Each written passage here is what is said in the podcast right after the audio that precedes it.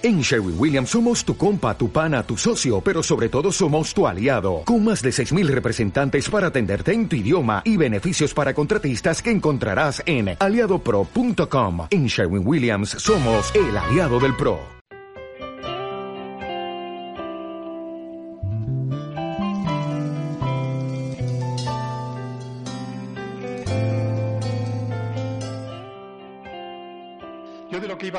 Hoy era un poquito del libro y un poquito de la protagonista del libro.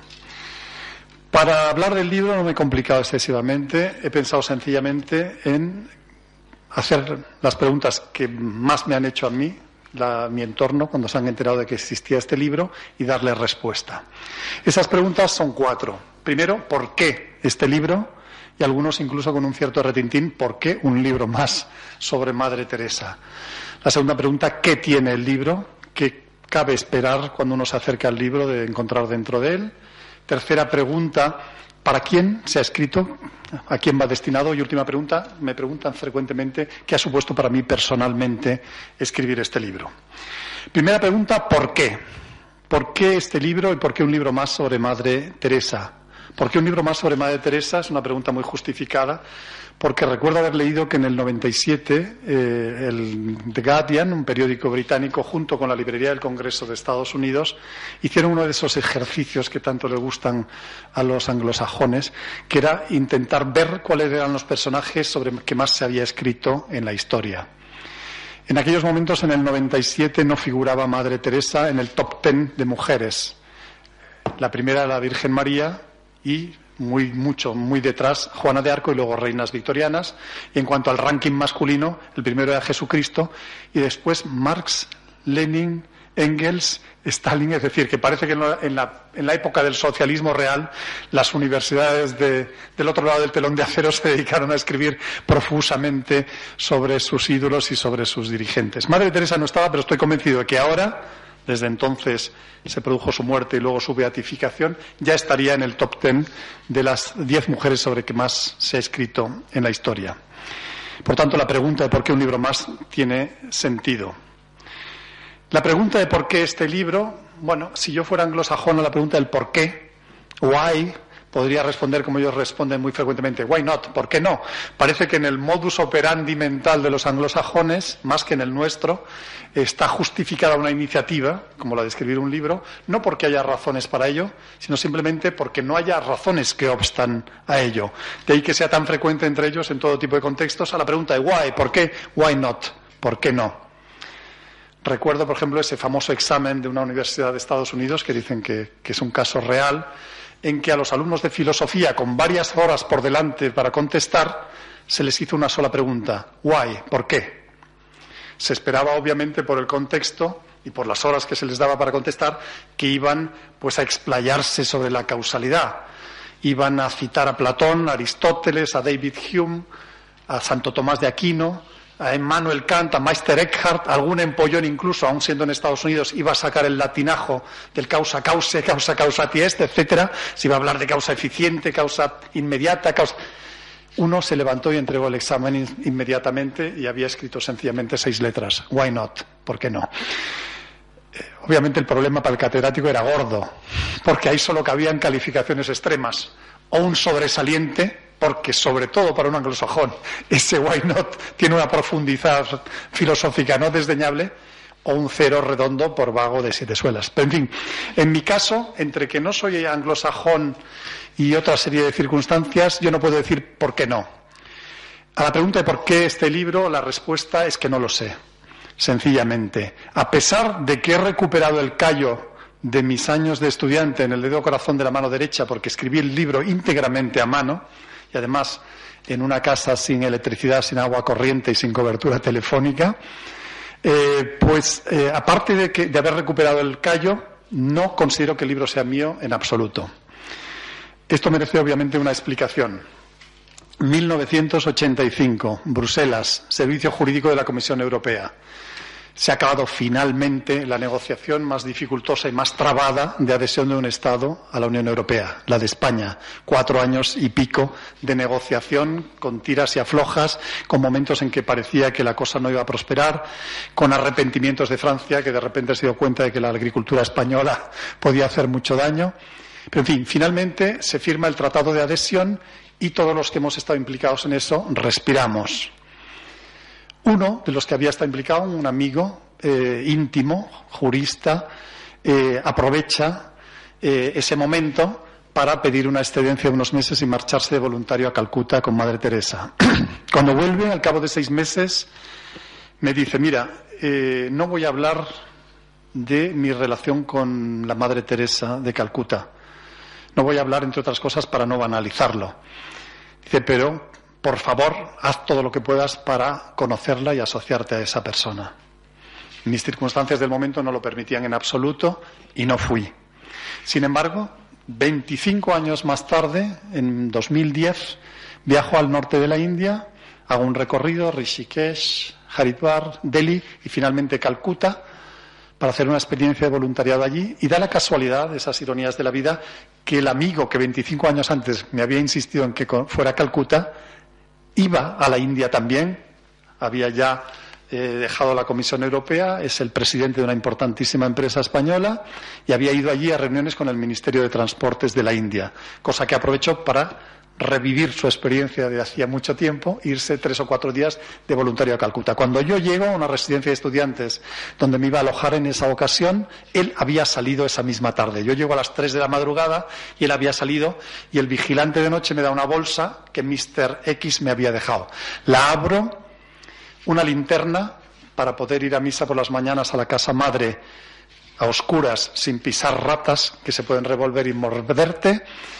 Eh, varias pastillas de biomanán, porque él, ni él ni yo comemos en la India más que plátanos y naranjas, y en caso de ataques extremos de hambre, arroz hervido. Eh, y unas, unas notas con una serie de consejos y sugerencias y al final una indicación. Hay aquí un español que lleva años, te dejo su teléfono, contáctale que puede ser interesante para ti. A la mañana siguiente me dirijo a un locutorio para llamarle.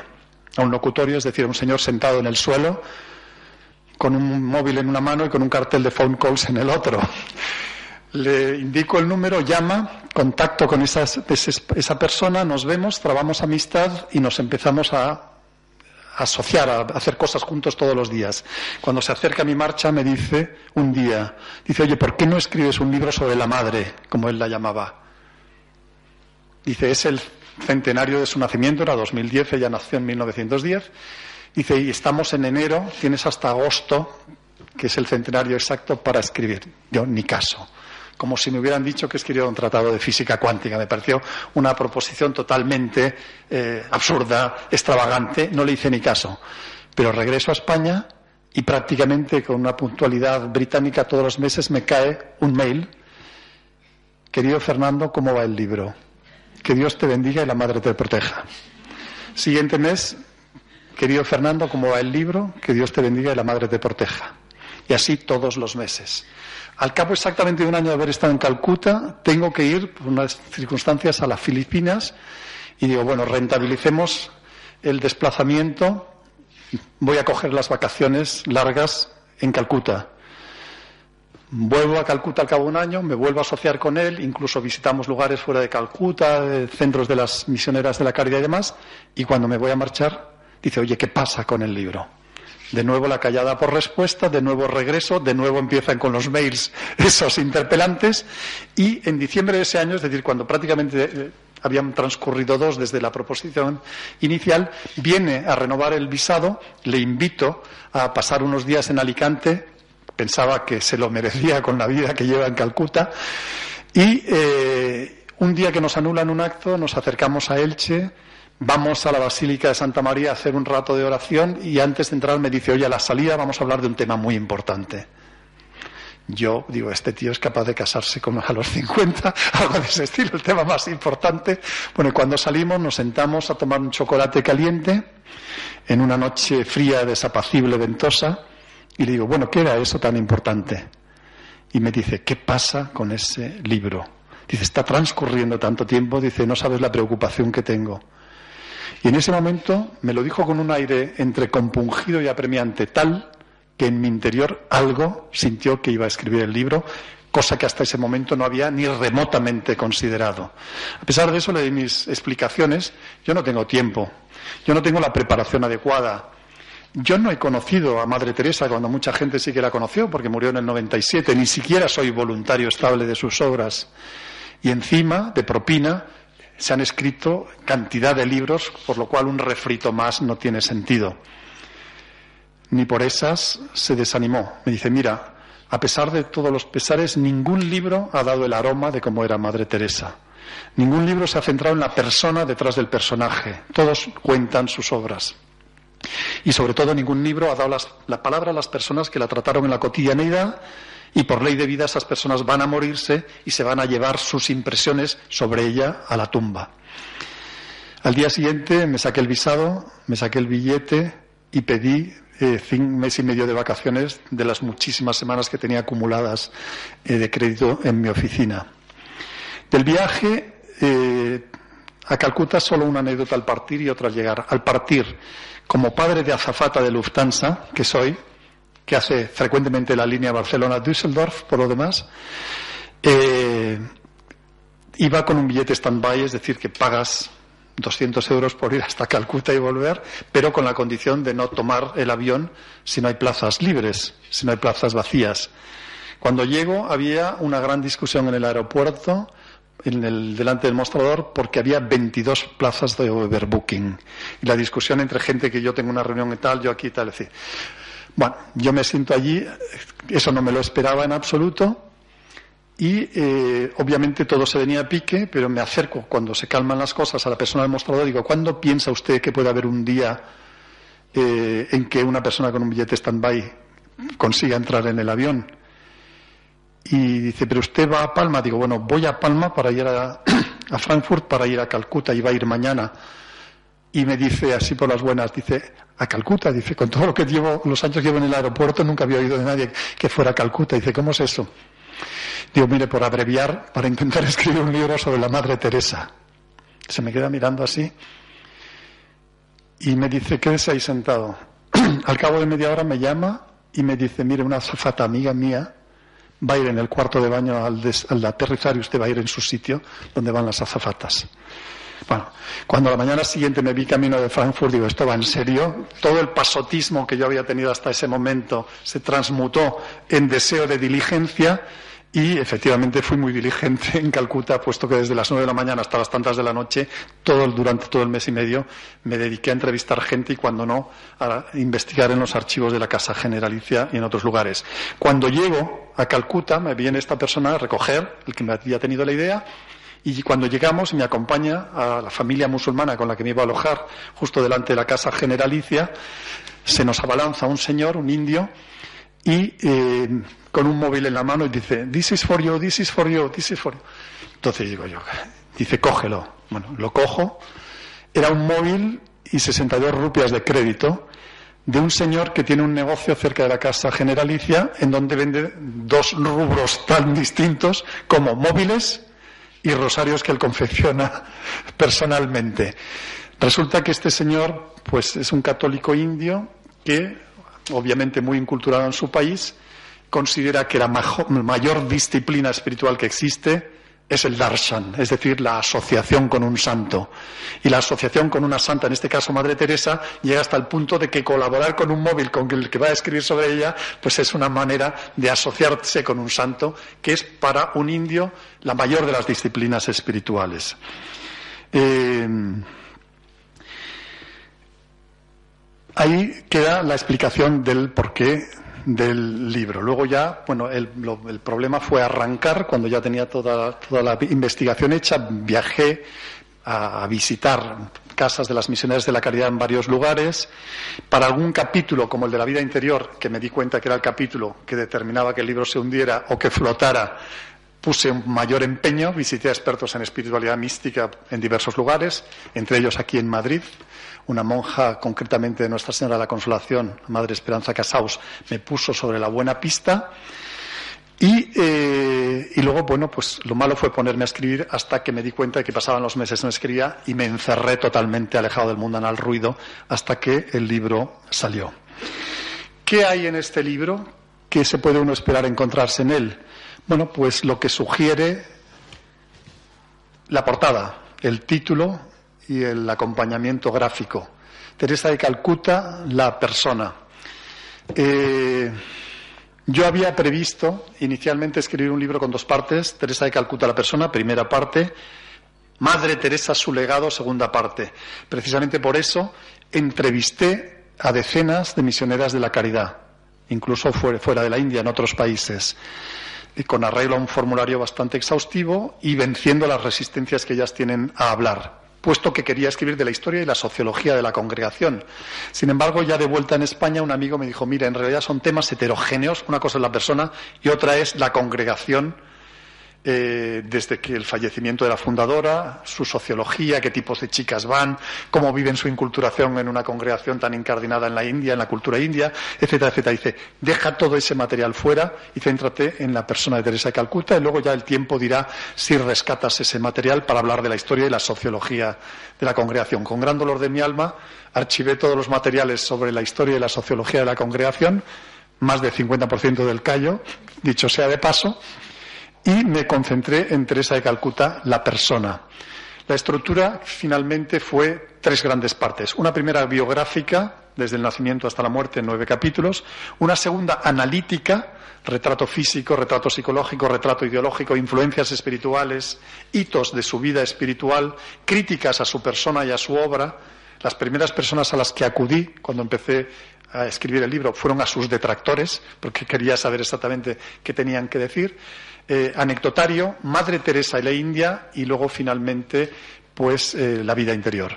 La tercera parte, otros nueve capítulos, son de todas las entrevistas que hice, nueve seleccionadas para ser reproducidas tal cual, sin cambiar ni una coma, empezando por el arzobispo que tramitó la canonización en fase diocesana y siguiendo por otra serie de personas que la trataron y acabando con una que no la que no conoció a Madre Teresa, la única de los entrevistados, pero que eh, sus palabras fueron tan potentes que no solo la incluí en el libro, sino que la puse esa entrevista cerrando el libro y la conclusión intelectualoide que yo tenía preparada fue directamente a la basura, a la papelera, para dejar retumbando las palabras de Sor María Rúa en la mente del lector del libro, en lugar de una, eh, de una conclusión que hubiera venido a romper el ambiente, por así decirlo.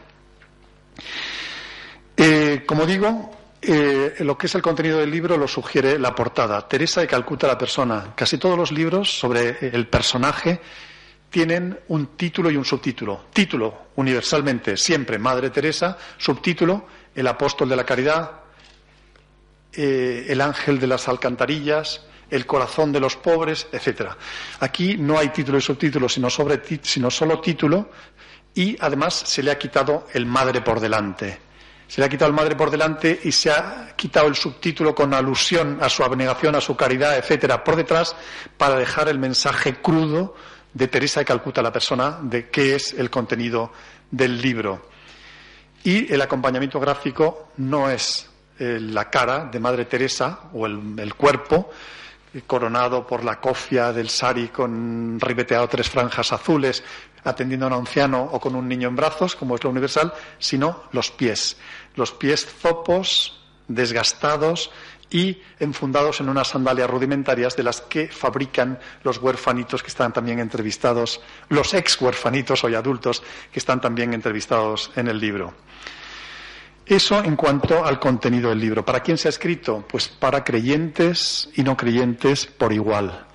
Yo cuando decidí hacer el libro eh, quise, ante todo, eh, ser objetivo y veraz como, como fundamento principal.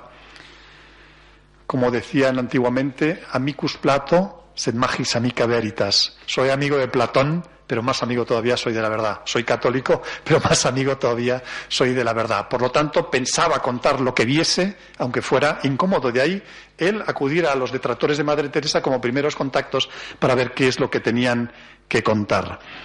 El libro va para creyentes y no creyentes por igual, si bien debo reconocer que básicamente en quien yo pensaba era en los no creyentes, es decir, en la periferia de la fe.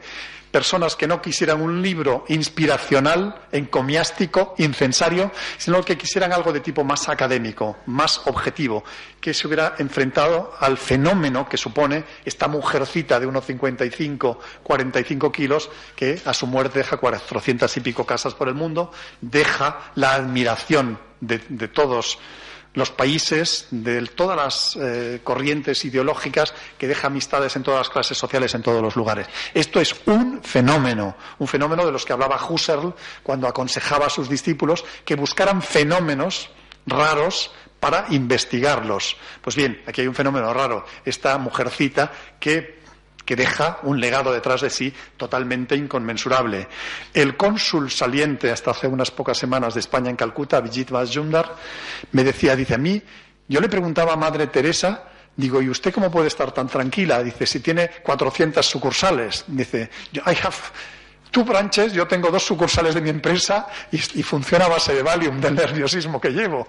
Bueno, pues eso es algo que llama la atención de que tuviera 400 sucursales, que hoy son, 800, y además, pues eh, viajando de un lugar para otro durante los últimos prácticamente 50 años de su vida eh, y convirtiéndose en una de las principales celebridades del siglo XX. De hecho, en países tan dispares como Francia, Estados Unidos o la India, la Madre Teresa, en encuestas que se han hecho, ha resultado ser la persona más admirada. En India, concretamente, hicieron eh, una gran votación que se llamó el Great Indian Vote, el voto para escoger al gran indio, y la Madre Teresa siendo india de adopción, no de nacimiento, fue elegida. Una encuesta Gallup en Estados Unidos dio que era la persona más admirada en ese país de lejos. Incluso en la racionalista cartesiana laicista Francia fue también la persona más admirada, incluso por encima de otra figura eclesiástica como era la Pierre. Esta persona, por lo tanto, aparte de su dimensión espiritual, que es obviamente la central, es una celebridad del siglo XX. Tal vez Gandhi fue el referente moral de la primera mitad del siglo XX y otra India, esta de adopción, Madre Teresa, lo fue indubitadamente de la segunda mitad. 700 premios en vida que encima tenía que ir a recoger porque Madre Teresa tenía un amigo de esos, que más con amigos así no se necesitan enemigos, Juan Pablo II, que cada vez que ella le decía que quería dejar la, dirección de la congregación o que querría dejar de ir a recoger premios, etcétera, decía, no solo no vas a, dejar de ir, sino que ahora quiero que vayas al Sínodo de Obispos, ahora quiero que vayas a la Jornada Mundial de la Paz de Asís, ahora quiero que vayas, etcétera, etcétera. Es decir, que eh, Madre Teresa fue dejando aparte su dimensión espiritual, una de las grandes celebridades del siglo XX. Y precisamente por ello, algunos de los que se han acercado a escribir sobre ella son catedráticos de sociología especializados en celebrities, en el estudio de las celebridades, porque ellos parten de la base que detrás de una persona muy célebre hay una gran operación de marketing para conseguir esa celebridad. En el caso de Madre Teresa, para la gran sorpresa de los sociólogos que han estudiado el caso, no se han encontrado ninguna operación detrás, sino que ha llegado a ser la persona más admirada del siglo XX de una manera totalmente espontánea y a pesar de las reticencias de la propia célebre. ¿Qué ha supuesto para mí escribir este libro? Pues tal vez el mayor regalo de mi vida.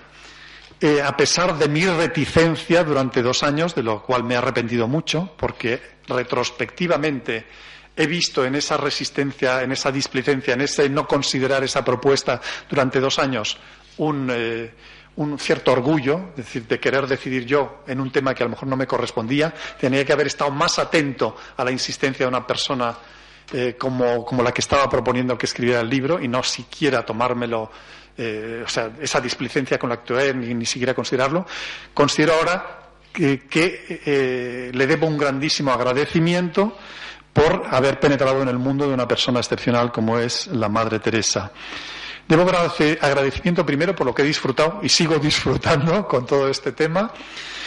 Segundo, y fundamentalmente por la inspiración espiritual que supone acercarse a una persona así, que no es de descartar que llegue a ser doctora de la Iglesia. De hecho, cuando se pone Mutter Teresia en alemán en Google, lo primero que te pones, sale una web Mutter Teresia Kirchenlehrer, Madre Teresa, doctora de la Iglesia, es decir, hay ya un movimiento para que, como Teresa de Lisieux, pese a no ser una erudita, no ser una letrada, no ser una experta en Biblia, eh, pues eh, pueda llegar por sus elaboraciones en torno a la frase evangélica brevísima del tengo sed de Jesús en la cruz, pueda llegar algún día a la consideración de doctora de la Iglesia. Pero en fin, a mí también me ha traído mucho de Madre Teresa su condición, su faceta de maestra del arte de vivir. Mucha gente no se espera de eso. De hecho, entre los mensajes que recibo prácticamente todos los días, me desayuno con mensajes muy gratificantes de lectores, pues me vienen muchos de personas de, la periferia de la fe, del ateísmo y del agnosticismo, eh, que se han sentido fuertemente inspirados por Madre Teresa como maestra del arte de vivir, por actitudes que uno, o recetas que uno puede intentar hacer eh, propias de la vida y de la muerte de Madre Teresa, teniendo en cuenta las horas en que nos encontramos, no voy a decir absolutamente nada. Simplemente señalar en cuanto al nacimiento y en cuanto a la muerte lo siguiente. En cuanto al nacimiento, que se da aquí, como en el caso de su homónima Teresa de Ávila, el hecho llamativo de que, siendo una persona tan conocida, como lo fue también Teresa de Ávila, datos básicos de su biografía son controvertidos. De Teresa de Ávila era controvertida la fecha, bueno, el lugar de nacimiento, y la fecha de la muerte, el lugar de nacimiento, porque unos pretenden que fue Ávila, otros que pretenden que fue Gotarrendura, donde su familia tenía una casa para los veranos, a 22 leguas de Ávila. Y en cuanto a la fecha de la muerte, cuando uno va, por ejemplo, en Wikipedia Teresa de Ávila y lo pone en español, inglés, francés, alemán, portugués, italiano, etcétera, hay 50% que ponen que nació el 4 de octubre y 50% que nació el 15 de octubre, que es el día de su celebración litúrgica. Y es porque Teresa de Ávila, como saben, nació o murió, perdón, en Alba de Tormes en la noche del 4 al 15 de octubre, porque en esa noche se cambió del calendario juliano al gregoriano en consecuencia hay 11 días que no existen en el calendario. Entonces, Teresa de Ávila o nació o murió el 4 o el 15 y por eso esa división. Pero, en fin, en el caso de Teresa de Calcuta, los datos controvertidos sobre otra Teresa que ya en vida se sabía que iba a ser elevada a los altares son eh, el día de nacimiento y la etnia y nacionalidad de nacimiento. Eh, me he permitido corregir la fecha de nacimiento que figura en casi todos los libros, que mencionan como fecha de nacimiento el 27 de agosto de 1910. En la Casa Generalicia tuve el certificado de bautismo en mis manos del 27 de agosto de, 2010, de 1910, en donde se indica claramente nacida el día anterior. Y ella misma en vida parece, según me han dicho en la congregación, confirmó eso. Pero el error viene no solo de que tal vez alguien ha visto el certificado de bautismo y lo ha dado como fecha de nacimiento, sino de que Madre Teresa era celebrada por sus hermanas, no el 26 en que nació, sino el 27 en que fue bautizada, porque para ella lo relevante no era el nacimiento a la vida física, sino a la vida como cristiana.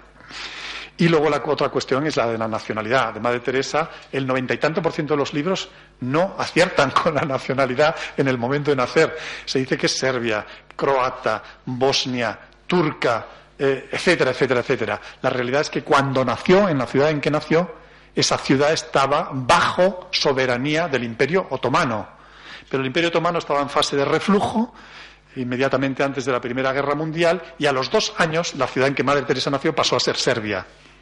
Luego pasó a ser Bulgaria, y luego pasó a estar ocupada por los alemanes durante la Segunda Guerra Mundial y luego pasó a ser del reino de los croatas, serbios croatas eslovenos, del reino de Yugoslavia, de la República Socialista de Yugoslavia, y hoy es la capital, Skopje, donde ella nació, de un Estado independiente que se llama Macedonia. La etnia no presenta ningún tipo de duda, era albanesa, por los dos, cuatro costados, padre y madre, eran de Novosela y de Pritsen, dos ciudades de lo que hoy es el Kosovo, que, como saben, declaró su independencia de Serbia en el 2008, pero Serbia todavía no la reconoce, como no la reconoce, por ejemplo, España. Decía que Madre Teresa, más allá de la faceta espiritual, no puedo tocar todo, eh, es una maestra del arte de vivir. Es en lo que voy a dar unas pinceladas eh, antes, bueno, pues de levantar la sesión y no alargarme excesivamente. Un sacerdote austríaco, Leo Masburg, eh, que Madre Teresa adoptó, se conocieron en Roma y lo adoptó. Era 38 años más joven que ella, pero en fin, Teresa de Ávila también adoptó a Juan de la Cruz, que era 27 años más joven que ella, pues este sacerdote austríaco, Leo Masburg, eh, se asoció estrechamente a ella, fue sobre todo la persona que abrió brecha con las hermanas en los países de habla rusa, porque hablaba el ruso correctamente, y escribió un libro en 2010 que se titula Madre Teresa, las historias extraordinarias. Empieza diciendo, el libro era maravillosamente normal tan normal que le recordaba a su abuela, a ese sacerdote, por sus actitudes, por sus gestos, por su tendencia al ahorro compulsivo, que no tiraba nada, etcétera, etcétera. Era maravillosamente normal, pero, añade a continuación ese autor, pero a través de ella se producía un impacto extraordinario. Madre Teresa es una persona hipercarismática hasta unos extremos auténticamente inconcebibles.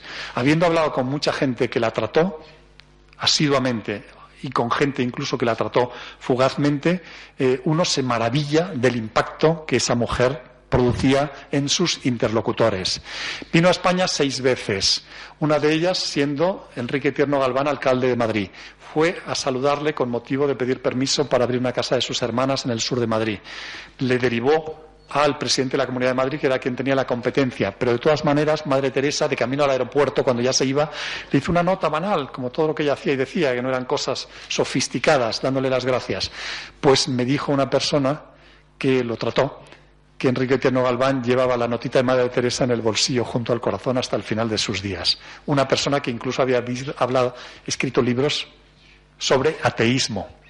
Una persona de la que se sabe que pidió a un sacerdote in articulo mortis. Eh, el impacto que Madre Teresa producía era totalmente extraordinario. El otro día conocí a un empresario de Elche que vino a una presentación y dice, yo hace años estaba en Madrid, iba a vender zapatos ahí por el mundo, como hacen la gente de Elche, dice, de repente vi un revuelo. Cuando pensé que sería algún futbolista o algún cantante, me acerco y era que había llegado la Madre Teresa a España. Dice, yo estaba como a 10, 15 metros y ella iba caminando. Dice, de repente se paró y me miró. Dice, fueron dos o tres segundos. Dice, ¿quieres creer que yo aparte de agnóstico era sinvergüenza y ahora cada vez que voy a hacer una sinvergonzonería me aparecen esos ojos y ya no puedo? Bueno, pues ese es el impacto de este tipo de personalidades hipercarismáticas. Por lo demás, buscando las claves de ese impacto, una de las cosas que se detectan es eh, la inexistencia de orgullo. Ella nunca reaccionaba desde el nivel del ego, eh, si es que lo tenía. Me contaba Sor, Gertrud, Sor Gertrudis, la más antigua de la congregación, todavía viva, eh, que es una de las entrevistas del libro, en cierta ocasión, durante la Segunda Guerra Mundial, hubo una gran hambruna en Calcuta. Bengala, occidental, el estado de que Calcuta es la capital, sufre periódicamente de hambre cuando se corta el suministro, sobre todo de arroz desde la Birmania vecina. Se cortó el suministro por escaramuzas bélicas durante la Segunda Guerra Mundial y eh, se calcula que en la zona de Bengala murieron dos millones de personas de hambre. Madre Teresa tenía un orfelinato con unos 400 niños y se enteró de que el gobierno del Estado daba unas ayudas en alimentos para niños pequeños, hasta dos años. Fue con Sor Gertrudis a pedirlo y cuando llega el funcionario eh, que la recibe, por alguna razón, era extraordinariamente hostil. Hasta tal punto que Madre Teresa estaba explicándole lo de los niños y le coge la mano y le escupió. De todas maneras, le pidió que tramitara la solicitud. Al cabo de, unos días o unas semanas, o ya no lo sé, le llega la respuesta. Madre Teresa era muy popular y muy querida en Calcuta. Y la respuesta era positiva. Le van a dar los alimentos para los niños. Vuelve con Sor Gertrudis a recoger el certificado que le permitiría retirar los alimentos del almacén y está el mismo funcionario.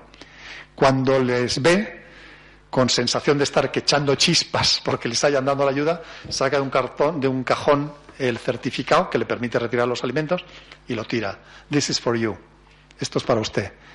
Madre Teresa se agacha, lo recoge, le mira y le dice, para mí era lo del otro día en la palma de la mano. Esto es para los niños. Entonces me cuenta Sor Gertrudis que ese funcionario se quedó como paralizado por un rayo.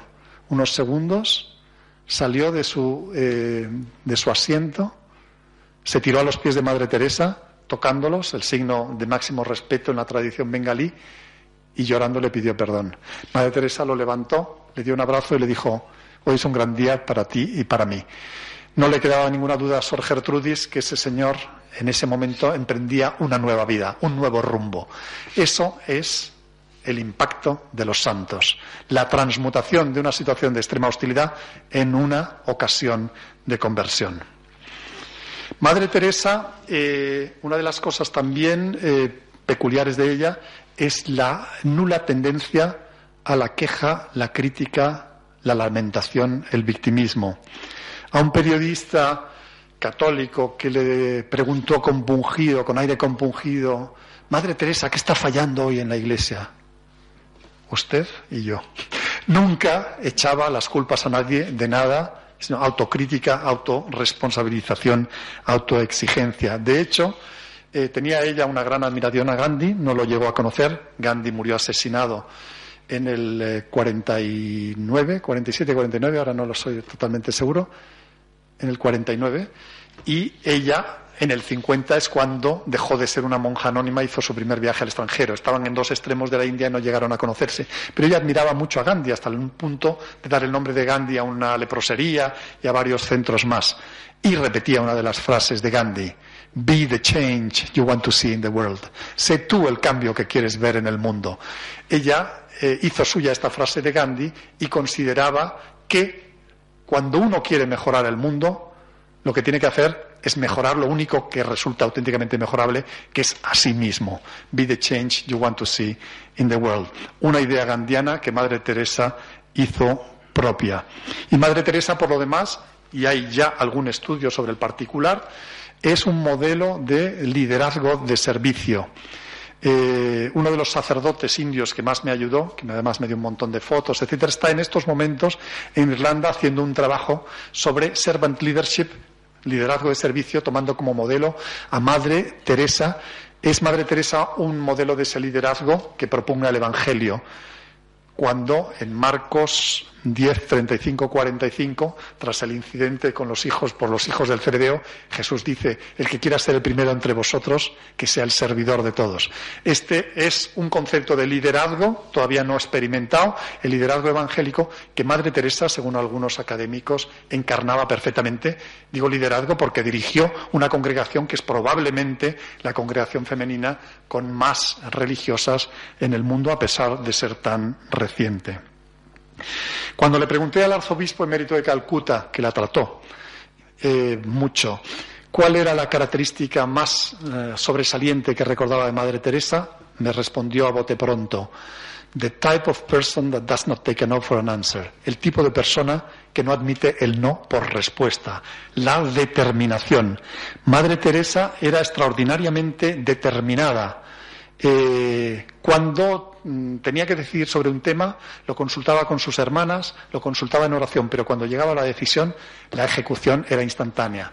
Era una determinación total. Probablemente coadyuvaba esa determinación y esa decisión, ese tránsito de la decisión a la ejecución sin solución de continuidad, un secreto que es su voto privado el 7 de abril del 42 de no negar nada a Jesús que sintiera que le estaba pidiendo. Cuando ella sentía que tenía que hacer algo, estaba ligada por un voto personal que había hecho, a añadir a los tres votos tradicionales, eh, y eso probablemente era una de las razones que, o una de las energías adicionales que le motivaron a ser tan determinada. Tan determinada que podía incluso ser drástica. En una ocasión visitó una casa de sus hermanas en, en América Latina y cuando llega las encuentra bajas de tono espiritual les pregunta y le responden, es que el padrecito no tiene tiempo para nosotros, está muy ocupado. Cuando ella oye que el padrecito está muy ocupado y no tiene tiempo para sus hermanas, sabedora de que lo único que exigía para instalar una casa en una diócesis era un sacerdote que celebrara diariamente la Eucaristía, diera catequesis y confesara a las hermanas, cuando oye que el padrecito no tiene tiempo para nosotras porque está muy ocupado, se dirige al obispo de la diócesis y le dice, dado que sus curas no tienen tiempo para mis hermanas, mis hermanos y yo nos vamos. Y se van en el mismo momento. Es decir, podía ser una mujer bastante drástica. Eh, La amiga Madre Teresa. Una cosa sorprendente de la Madre Teresa es que teniendo una congregación como la que tenía, siendo la longa mano de Juan Pablo II para dar a conocer al mundo las posturas de la Iglesia en muchos temas, como por ejemplo la defensa de la vida, etcétera, eh, no perdiéndose ni una sola profesión de devotos de sus hermanas en todos los noviciados que tienen en Manila, en Calcuta, en Nueva York, en Roma, etcétera, etcétera. A pesar de todos los pesares, tenía tiempo para cultivar la amistad. Era uno de sus grandes hobbies. Era tal vez su hobby principal, el cultivo de la amistad. Frecuentemente en Calcuta pasaba por casa de una antigua alumna, subía, decía, Sunita, me haces un tecito y me cuentas cómo van las cosas. Le encantaba cultivar la amistad. Eh, incluso en una ocasión, pues una exalumna y amiga, de repente sale en toda la prensa de Calcuta eh, la aventura extramatrimonial del marido de esa amiga de Madre Teresa, que era un político conocido. Madre Teresa dejó todo de lado y se pasó todo el día con la amiga, tomándole la mano y conversando con ella. Dejó todo y se pasó un día entero con la amiga cuyo marido, según había salido en la prensa, pues tenía una eh, relación extramatrimonial con una actriz de Bollywood. Pero lo más curioso es que no solo se pasó el día con la amiga, es que al día siguiente llegó a casa de la actriz, llamó a la puerta, entró, se sentó, no dijo ni pío, se tiró un rato y se volvió a marchar. ¿Qué es lo que estaba tramando? Cualquiera lo sabe, pero eso es lo que hizo la amiga Madre Teresa. Y por supuesto, en el cultivo de la amistad no hacía distingos de ideologías ni de creencias. Sus amigos más cercanos, tal vez, eran Sunita Kumar, una exalumna hindú, cuando fue a conocer a Juan Pablo II, Sunita con su marido, Naresh Kumar, que es una persona muy conocida en la India porque fue capitán del equipo de Copa Davis de la India, participó en Wimbledon 25 años seguidos y hasta llegó a cuartos de final en una ocasión. Entonces son unas personas, ella y su marido, que siempre salen en el Hello, que es el Ola de la India, perteneciente al grupo Ola español, es una de las multinacionales españolas. Bueno, pues esta eh, Sunita Kumar, cuando iba a ir a conocer a Juan Pablo II, porque le invitó Madre Teresa, eh, Madre Teresa eh, un día pasa por su casa, estaba probándose una peineta con mantilleta, dice, ¿pero qué haces? Dice, no, es para cuando vayamos a ver a Juan Pablo II. Dice, tú eres hindú, tú vas con sari, tú vas con el tilak en la frente, tú saludas con el namaste, etcétera, etcétera, y tú no te arrodillas y tal. Es decir, eh, era muy respetuosa de los hindúes. Otro de sus grandes amigos era Yoti Basu, el, el primer ministro, el presidente del Estado de Bengala, eh, del Partido Comunista de, la India, eh, agnóstico, hasta el punto de que no fue al funeral, sino que cuando terminó el funeral fue a llevar un ramo de flores, porque el funeral fue una misa celebrada por el cardenal Ángelo Sodano en Calcuta. Pero, en fin, tan amigo que eh, Madre Teresa todo lo que le pedía se lo concedía y viceversa y también muy amiga, por ejemplo, era Sayeda Catón, la vecina de enfrente de la Casa Generalicia, con la que hablaba por la ventana y se intercambiaban cosas, etcétera. Madre Teresa, cuando tenían alguna medicina de alguna eh, hermana que, como ellas no tienen nevera, se la pasaba a Sayeda, ¿me guardas esto? Se lo tiraba por la ventana, etcétera, etcétera. Musulmana, muy militante. Es la familia con la que yo viví en la última vez que estuve en Calcuta, mes y medio. Concluyo ya para no alargarme, porque estamos en día laborable y son horas un poco intempestivas. Eh, los grandes santos eh, son un mensaje para su tiempo y para su espacio. ¿Cuál es el espacio de Madre Teresa? Bueno, pues para la primera gran santa de la era de la globalización, su espacio es el mundo entero. Madre Teresa se pasó desde los 50 hasta los 87 años en que murió, de avión en avión prácticamente, de haber vivido una vida totalmente anónima, sale en el 50 invitada por la Asociación de Mujeres Católicas de Estados Unidos para su convención anual en Las Vegas, sitio muy poco propicio para la primera salida de una futura santa, pero en fin, va a Las Vegas, de ahí a, eh, Estados Unidos, a Inglaterra, a Frankfurt, a Suiza, etcétera, agradeciendo a los donantes, eh, aprovechando el viaje, etcétera pero se pasa la vida de un lugar para otro. Fue Premio Nobel de la Paz, 700 premios en vida, es decir, fue una gran, una santa cuyo espacio era el planeta todo, una santa de la, de la era de la globalización. Pero su tiempo es el tiempo nuestro, el tiempo que nos ha tocado vivir, que es un tiempo no de cambio de época, como fue de la Edad Media a la moderna o de la moderna a la contemporánea, es un tiempo de un cambio todavía más radical nos ha tocado vivir un momento de cambio no de época, sino de cambio de paradigma cultural. Se dice que los, bueno, los historiadores constatan que periódicamente en la historia, cada X siglos, de repente el ambiente general cambia en muy pocos años. De la Edad Media, eh, en donde la esperanza de vida eran 32 años, en donde se nacía y vivía en el mismo lugar, entre otras cosas porque los caminos de Europa eran muy peligrosos, en donde la inmensa mayor parte de la, de la gente era analfabeta, se pasa en pocos años a la Edad Moderna. Estas constataciones de cambio de ambiente, rápidamente, en pocos años, periódicamente, vienen los metodólogos de la sociología y descubren que el motor son dos cosas, un avance drástico en la tecnología de la comunicación y un cambio sociológico o político importante. Por ejemplo, en el cambio de la Edad Media a la Edad Moderna, es el avance tecnológico en la comunicación, el descubrimiento de la imprenta en 1455 por Gutenberg y el acontecimiento sociológico político, el descubrimiento de América. la incidencia de estos dos fenómenos cambian radicalmente el ambiente y se habla por eso de una edad media y una edad moderna. Pues bien, en estos momentos hay también una pinza de una nueva tecnología de la comunicación, Internet, y un nuevo fenómeno sociológico político, la globalización acelerada desde que cayó el telón de acero. Esto está induciendo un cambio más que de época de paradigma cultural y ese es el momento que nos ha tocado vivir. Y ahí viene Madre Teresa como la persona más admirada y una de las más célebres del siglo XX, de finales del siglo XX. Sin duda tiene un mensaje para el eh, ciudadano de estos momentos. ¿Cuál es el mensaje de Madre Teresa para nosotros? Primero, el mensaje del valor supremo, de la dignidad suprema del ser humano. Vivimos en un mundo neopagano con un neopaganismo inducido por la hipermercantilización ambiental. Esa hipermercantilización nos ha llevado a asumir el do ut des, el utilitarismo, sin darnos cuenta, incluso en las relaciones personales. Cuando llega el cristianismo, hace dos mil años, en un contexto pagano, la vida humana no valía absolutamente nada. Muere eh, ¿Por qué una niña ha bailado bien? Le cortan la cabeza al principal profeta de Jerusalén, la sirven en una bandeja esa cabeza y sigue la fiesta comiendo y riendo y bailando. Nerón, por, por, citar un ejemplo de un emperador romano, solo vivió 30 años, del 37 al 68 después de Cristo, y el angelito tuvo tiempo de ser matricida, fratricida y uxoricida. Mató a su madre Agripina, a su hermanastro británico y a sus esposas Popea y Octavia. Y ahí no pasaba nada. La vida humana no valía nada en el contexto pagano. Llega el cristianismo con su concepción de la filiación divina universal, la concepción del ser humano como hecho a imagen y semejanza de Dios, y esta idea impacta en el núcleo de lo que es la futura antropología de la cultura occidental y eleva la vida y la dignidad humana al punto mayor, más alto de la escala de valores, de la escala de valores de nuestra cultura, incluidos para agnósticos y ateos. Es algo que ha penetrado en la antropología occidental y ahí está, como lo demuestran las constituciones y como lo demuestran los códigos penales.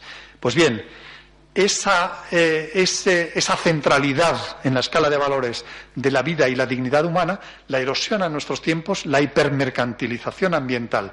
Y ahí llega Madre Teresa que crea una congregación cuyo carisma es el servicio desinteresado a los más pobres de entre los pobres. Quema su vida y la de sus hermanas en atender a aquellos que están tan postrados que no tienen fuerzas ni para pescar y por lo tanto no tienen ninguna utilidad presente ni de futuro para el sistema productivo.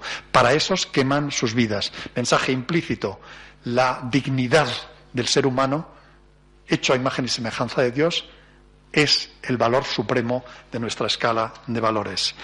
Vivimos también en un mundo, precisamente por el cambio de paradigma cultural en que estamos sumergidos, de relativismo ambiental. Todo cambia tan rápidamente que es muy difícil asirse a las cosas. Todo cambia en la tecnología, no digamos, pero también en los roles. Hasta los hombres no sabemos qué es ser hombre. A veces las mujeres, aunque no tanto como nosotros, no saben exactamente lo que es ser mujer en estos momentos. Cambian los roles familiares, cambia absolutamente todo. Y en este mundo tan cambiante, pues hay una tendencia espontánea a fluir, al relativismo, a, como decía Groucho Marx, estos son mis principios, pero si no le gustan tengo otros para ofrecerle.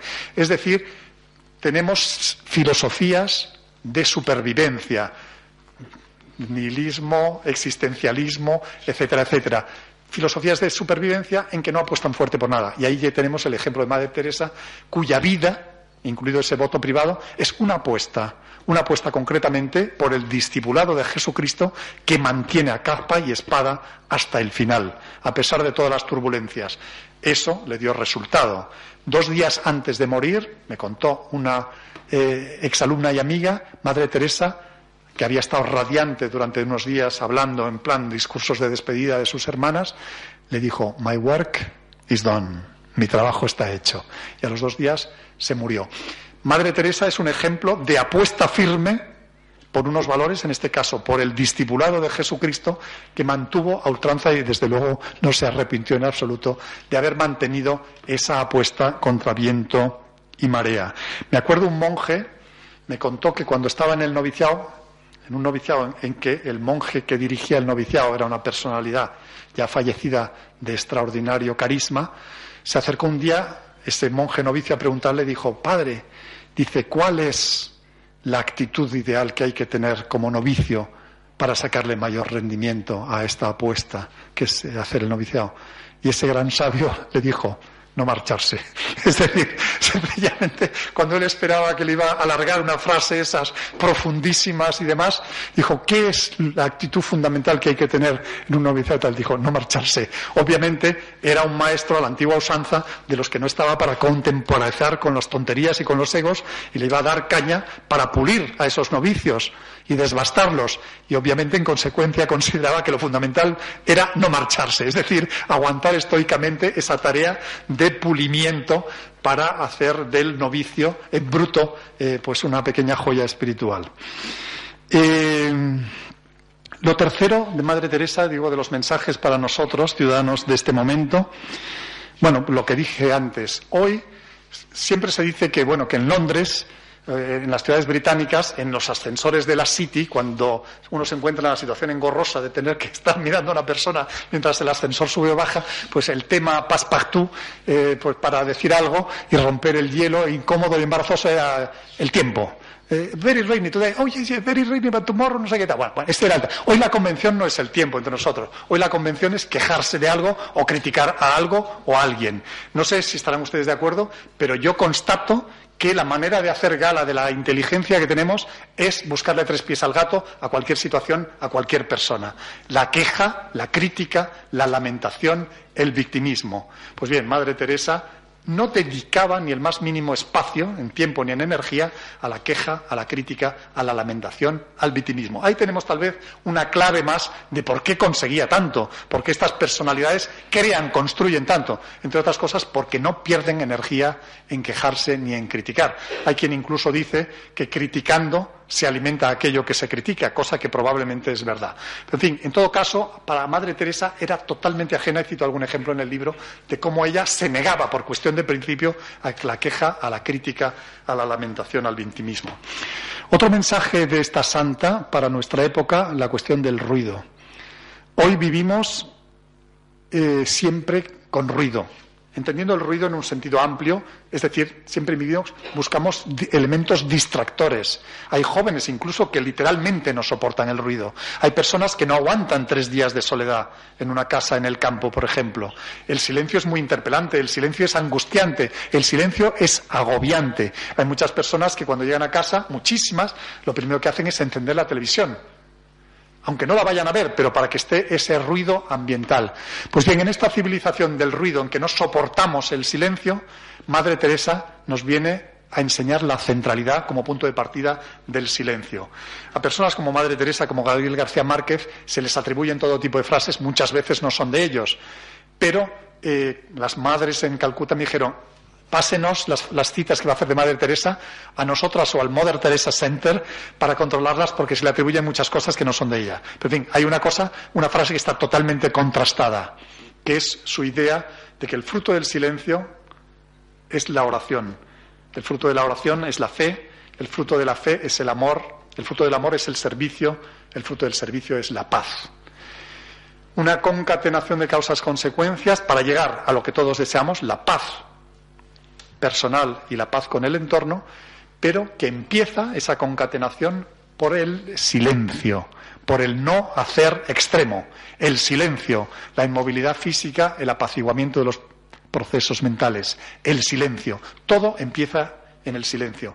Y desde el silencio vamos a la oración, la oración a la fe, al amor, al servicio y finalmente a la paz. La fe para Madre Teresa, esta no es una frase piadosa, improvisada, esta es una frase muy profunda. La fe lleva a la oración, no a la fe. La fe lleva a la oración, perdón, el silencio lleva a la oración y la oración es la que lleva a la fe y no a la inversa. Porque para Madre Teresa, del silencio surge necesariamente la oración. La oración no es solo oración de petición o oración de alabanza. La oración es simplemente estar a la escucha, la oración es simplemente la contemplación del misterio de la vida y de mi propia vida. La oración es la fusión con la naturaleza. La oración es simplemente el autoconocimiento que me viene por el hecho de estar quieto, sin estímulos distractores que me permiten ver qué me emana de mi mente. Todo es la oración en un sentido muy amplio. Consecuencia de la oración, del silencio automáticamente se deriva alguna modalidad de oración y de la oración inevitablemente viene la fe que conlleva todo lo demás. Madre Teresa, por ejemplo, a Fidel Castro, a Daniel Ortega, al hijo de Deng Xiaoping, les decía que rezaran por ella cuando se despedía. Y cuando el hijo de Deng Xiaoping dice, pero yo, ¿cómo voy a rezar si yo soy ateo? Y dice, usted no se preocupe, usted rece y luego ya verá si, sigue siendo ateo o no. Eh, lo primero es el silencio, del silencio viene automáticamente la oración y con la reiteración, con la perseverancia, viene la fe que arrastra todo lo demás. Pero nos enseña en este mundo de ruido que todo comienza por el silencio. Finalmente, ya con esto acabo, eh, los instrumentos, los elementos, las tecnologías de la comunicación tan maravillosas que tenemos en nuestra generación, pues son asépticas, ¿no? Como la electricidad que da frío en la nevera o calor en la estufa. Pero bueno, pues la comunicación hoy nos hace vivir angustiosamente la suerte del vuelo de German Wings, el otro día el asalto al Museo del Bardo en Túnez, otro día eh, pues eh, el atentado en una de las mezquitas de Siria, etc. Permanentemente nos estamos confrontando con el dolor y con el sufrimiento del mundo, porque lamentablemente, como dicen en las facultades de Ciencias de la Información, noticia no es que el perro duerma, muerda al amo, sino que el amo muerda al perro. Es decir, que la, el agenda setting, la selección entre la infinidad de cosas que suceden de lo que es lo noticioso, pasa por lo normalmente, pues, por lo escabroso, por lo, por lo desagradable. Eso muchas veces tiene el efecto de eh, darnos una especie de sensación de que no podemos nada, de que el dolor, el sufrimiento del mundo es muy grande y que nosotros en realidad pues no podemos aportar nada. Y Madre Teresa viene también a darnos una enseñanza. Aparte de haber dicho que lo que yo hago es una gota pero el océano no sería exactamente el mismo si esa gota faltara. Madre Teresa, que recibía a los voluntarios en sus casas con mucho cariño, a pesar de que no fomentaba el que la gente fuera a Calcuta para nada, eh, ya jamás alentó el que la gente viajara para ir a Calcuta u otro sitio, pero cuando la gente viajaba, pues lo recibía con mucho cariño. Pero su enseñanza era, nadie se puede hacer cargo de todo el sufrimiento del mundo, pero está muy atento para hacerte cargo de aquella parte del sufrimiento del mundo para la que se cuenta contigo. O como decía ella, no vengas a Calcuta, pero mira en tu alrededor y encuentra tu Calcuta personal. Muchas gracias.